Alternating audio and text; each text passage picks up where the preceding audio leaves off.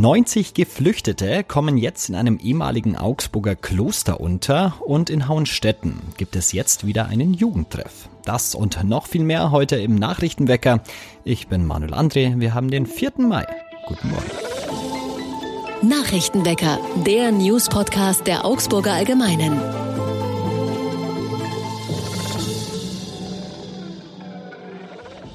Und zu Beginn wie immer erst einmal alle wichtigen Nachrichten aus Augsburg. Das ehemalige Kloster St. Elisabeth nahe des Augsburger Doms wird in eine Flüchtlingsunterkunft umgewandelt. Bis zu 90 Geflüchtete aus der Ukraine finden ab dieser Woche eine Herberge in dem ehemaligen Kloster. Wie die Pressestelle des Bistums Augsburg mitteilt, stellt das Schulwerk der Diözese Augsburg der Stadt kostenfrei die Räumlichkeiten als Flüchtlingsunterkunft zur Verfügung. Bischof Bertram Meyer bezeichnete die Nutzungsvereinbarung zwischen Schulwerk und Stadt als weiteres Beispiel gelingender Kooperation zwischen Kommune und Kirche. Besonders freue ihn dabei auch, dass der ehemalige Schulgarten mit dem Sportplatz den Geflüchteten ebenso zur Verfügung gestellt werde. Dies zeige, dass es sich bei St. Elisabeth nicht nur um eine bloße zwischenzeitliche Unterkunft handle, sondern wirklich eine neue Heimat werden solle. Wegen angeblichen massiven Verstößen hat die Tierrechtsorganisation PETA Strafanzeige gegen den Zoo Augsburg und neun weitere zoologische Einrichtungen erstattet.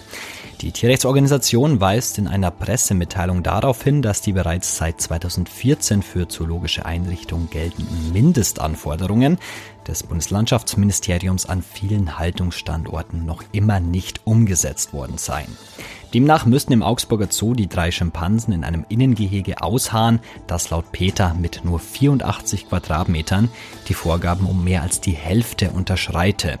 Zwar habe die Veterinärbehörde die behelfsmäßige Ausbesserung des Außengeheges angeordnet, habe aber gleichzeitig eingeräumt, dass damit weiterhin eine dauerhafte Unterschreitung der Mindestmaße toleriert werde, heißt es von Peter.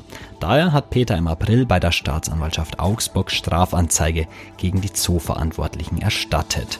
Bei der Staatsanwaltschaft wird der Eingang der Strafanzeige bestätigt. Peter hat nach eigenen Angaben neben Augsburg neun weitere Zoos und Tierparks mit Menschenaffenhaltung im ganzen Bundesgebiet angezeigt. Und Hauenstetten hat wieder einen Jugendtreff. Mit einem kleinen Festakt hat Oberbürgermeisterin Eva Weber den neuen Südstern in einem Übergangsdomizil in der Hofackerstraße eröffnet. Damit findet eine mehrjährige Suche nach einem Standort für die Jugendarbeit im Augsburger Stadtteil zumindest vorübergehend ein Ende. Die Stadt hat die Räume in der ehemaligen Pizzeria La Fiamma für zunächst zwei Jahre gemietet.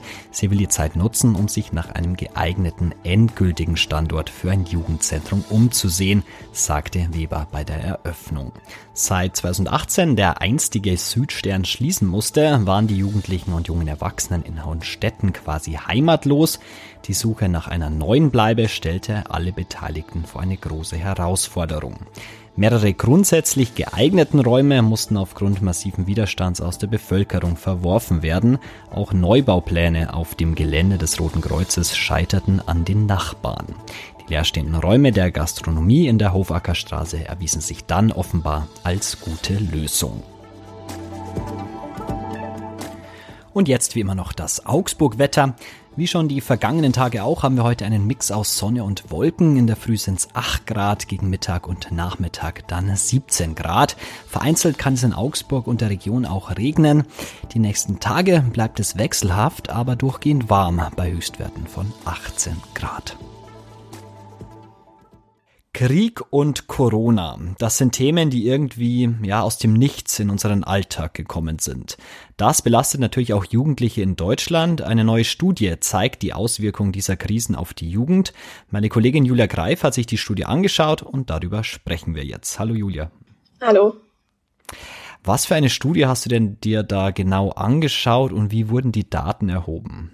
Also das war die Trendstudie ähm, Jugend in Deutschland Sommer 2022 von den Jugendforschern Simon Schnetze und Klaus Hürrellmann. Das machen die schon einige Jahre und deswegen können die auch Unterschiede feststellen, wie sich die Stimmung bei den Jugendlichen verändert oder entwickelt hat. Hat sich die Stimmung denn verändert? Wie geht's den Jugendlichen in Deutschland? Das ist eine sehr gute Frage. Tatsächlich haben die Forscher herausgefunden, oberflächlich geht es den Jugendlichen gut. Also wenn man sie fragt, hey, wie geht's dir eigentlich, dann sagen die meisten, ja, passt schon, mir geht's gut.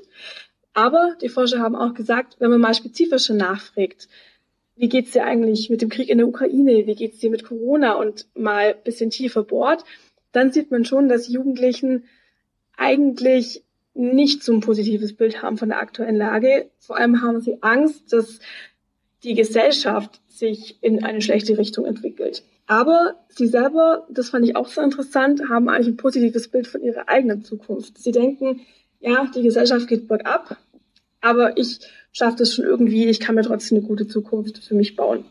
Thema Corona auch. In unserem Leben spielt es immer weniger eine Rolle. Maskenpflicht gibt es nicht mehr so wirklich.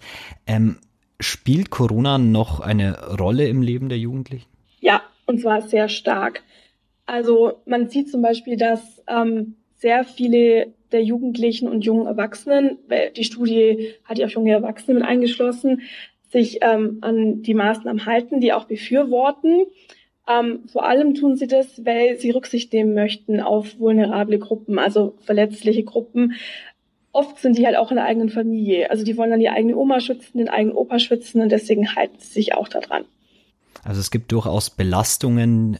Wie machen sich denn die Krisen denn bei Jugendlichen und jungen Erwachsenen bemerkbar? Die Forscher haben gesagt, dass man das vor allem auch an psychischen Belastungen sieht. Die haben da teilweise auch sehr erschreckende Zahlen herausgefunden, also dass viele Jugendliche unter Stress leiden. Ähm, es gab aber auch teilweise Jugendliche, die dann sowas wie Hoffnungslosigkeit empfunden haben oder sogar suizidale Gedanken. Und da haben die Forscher gesagt, das erschreckt sie eigentlich. Ähm, es ist aber eben auch durch die ganzen Krisen, die immer wieder kommen, sich ähm, häufen und nicht mehr ablösen, sondern sich eigentlich auflagern, eigentlich auch verständlich. Jugendliche und junge Erwachsene gibt es dann oft so die Zeit, der Übergang so in die Arbeitswelt, sage ich mal. Wie sieht's denn da aus? Also ich kann es auch von mir sprechen, so wenn man ins Berufsleben eintaucht, das sind schon so Ängste. Was haben die Wissenschaftler denn daraus gefunden? Also bei der Arbeit hat sich ähm, gezeigt, dass die Jugendlichen, die eigentlich früher immer die Arbeitsatmosphäre als am wichtigsten erachtet haben, und jetzt sagen die meisten Jugendlichen, nämlich 88 Prozent, die Balance von Arbeit und Freizeit, diese berühmte Work-Life-Balance, die ist mir eigentlich am wichtigsten. Was die Forscher aber auch gesehen haben, was ich sehr interessant fand, ähm, dass Geld als Leistungsmotivation jetzt die wichtigste Rolle spielt. Geld ist sogar noch wichtiger als Spaß bei der Arbeit. Da hat der Forscher aber auch eingeschränkt und hat gesagt, bevor man jetzt die Jugend verteufelt und sagt, die sind alle materialistisch, die wollen alle nur fürs neueste iPhone arbeiten und deswegen gehen sie überhaupt zur Arbeit. Ähm, das kann man so nicht sagen, sondern das sei eher Existenzialismus. Die haben einfach Angst. Die sehen, alles wird teurer, wir haben Krisen über Krisen. Und wie soll ich denn da mein Leben noch weiterführen, wie ich es vorher gewohnt war? Wie soll ich mir eigentlich die Miete noch leisten? Und deswegen schauen eben viele Jugendliche und junge Erwachsene, dass sie einen Job bekommen, in dem sie viel Geld verdienen, einfach auch ausreichend Geld verdienen. Es geht also gar nicht darum, dass man jetzt luxuriös lebt, sondern es geht eigentlich darum, dass man sich sein Leben leisten kann. Ähm, welche Rolle spielt denn auch das Homeoffice dabei? Das war auch ganz überraschend. Ähm, die meisten wollen gar nicht ins Homeoffice. Die haben die Schnauze voll, weil viele ja auch im Homeschooling waren und gemerkt haben, dass es teilweise nicht so gut funktioniert. Und wenn man eben als Berufsanfänger oder Berufsanfängerin neu in einem Job ist, dann braucht man eben auch das Netzwerk mit den Kollegen am Schreibtisch. Man braucht die Mittagspause etc. Und da haben die jungen Leute schon gemerkt, das wäre mir auch wichtig, wenn ich dann eine Arbeit anfange. Vielleicht als letzte abschließende Frage, was macht jungen Menschen denn Hoffnung oder wo sehen sie so diesen Sinn im Leben, von dem man gerne spricht? Große Frage. Ähm, was sich weiterhin zeigt, ist, dass der Glaube bei ganz wenigen eigentlich eine Rolle spielt. Der ist auf dem letzten Platz gelandet. Da haben die Forscher auch gesagt, da sollten sich die großen christlichen Kirchen vielleicht mal überlegen, ob sie nicht neue Angebote machen sollten, um Jugendliche und junge Erwachsene zu begeistern. Ähm, was für viele aber sehr wichtig ist im Leben, sind Beziehungen, sei es zur eigenen Familie, was viele genannt haben, aber eben auch zu Freunden oder zur Partnerin oder zum Partner. Was viele dann auch noch gesagt haben, ist, dass sie sich große Ziele im Leben setzen und die auch verfolgen. Also das macht für viele dann auch schon den Sinn im Leben aus. Etwas mehr als 1000 junge Menschen wurden befragt, wie sich die Krisen auf sie auswirken. Die Ergebnisse im Detail findet ihr auch bei uns auf der Seite. Den Link gibt's in den Show Notes. Danke Julia für das Gespräch. Gerne, danke. Und auch das ist heute noch wichtig.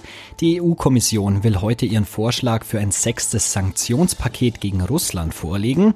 Dazu könnte auch ein Ölembargo gehören. Unter anderem Ungarn tut sich aber noch schwer damit und so dürfte das Embargo nicht sofort in Kraft treten und Sonderregelungen enthalten. Und heute müssen Eltern einmal mehr kreativ sein. Bundesweit legen Erzieherinnen und Erzieher und Sozialarbeiterinnen und Sozialarbeiter in Kitas und Ganztagsschulen die Arbeit nieder. Die Gewerkschaften fordern für die rund 330.000 Beschäftigten im Sozial- und Erziehungsdienst neben einer besseren Bezahlung auch attraktivere Arbeitsbedingungen. Und heute zum Abschluss, da blicken wir in die Niederlande. Da gab es tagelang eine ja, kuriose Suchaktion. Und zwar nach einem Lottogewinner oder einer Lottogewinnerin. Unter anderem mit Hilfe von Flyern und einem Bannerflugzeug hat die niederländische Staatslotterie nach einem Menschen gesucht, der 12,8 Millionen Euro gewonnen hatte. Die tagelang wiederholten Aufrufe in allen Schubladen nach dem am 10. März in einem Tabak- und Zeitschriftenladen in Blaiswick bei Den Haag gekauften Los zu suchen, hatte schließlich Erfolg, wie die Nachrichtenagentur ANP am Dienstag berichtete. Es sei wohl der öffentlichen Suchaktion zu verdanken, dass die fragliche Person den Lottoschein noch einmal genau angeschaut hat und sich gemeldet hat, erläuterte das Glücksspielunternehmen. Zur Identität des Gewinners wurden keine Angaben gemacht. So ein Glückspilz aber auch. Ein Glückspilz bin ich aber auch, denn das war's für heute mit dem Nachrichtenwecker. Ich sage noch Danke an Julia Greif für das Gespräch und euch danke fürs Zuhören. Wir hören uns morgen wieder. Macht's gut. Ciao, ciao. Nachrichtenwecker ist ein Podcast der Augsburger Allgemeinen. Alles, was in Augsburg wichtig ist, findet ihr auch in den Show Notes und auf augsburger-allgemeine.de.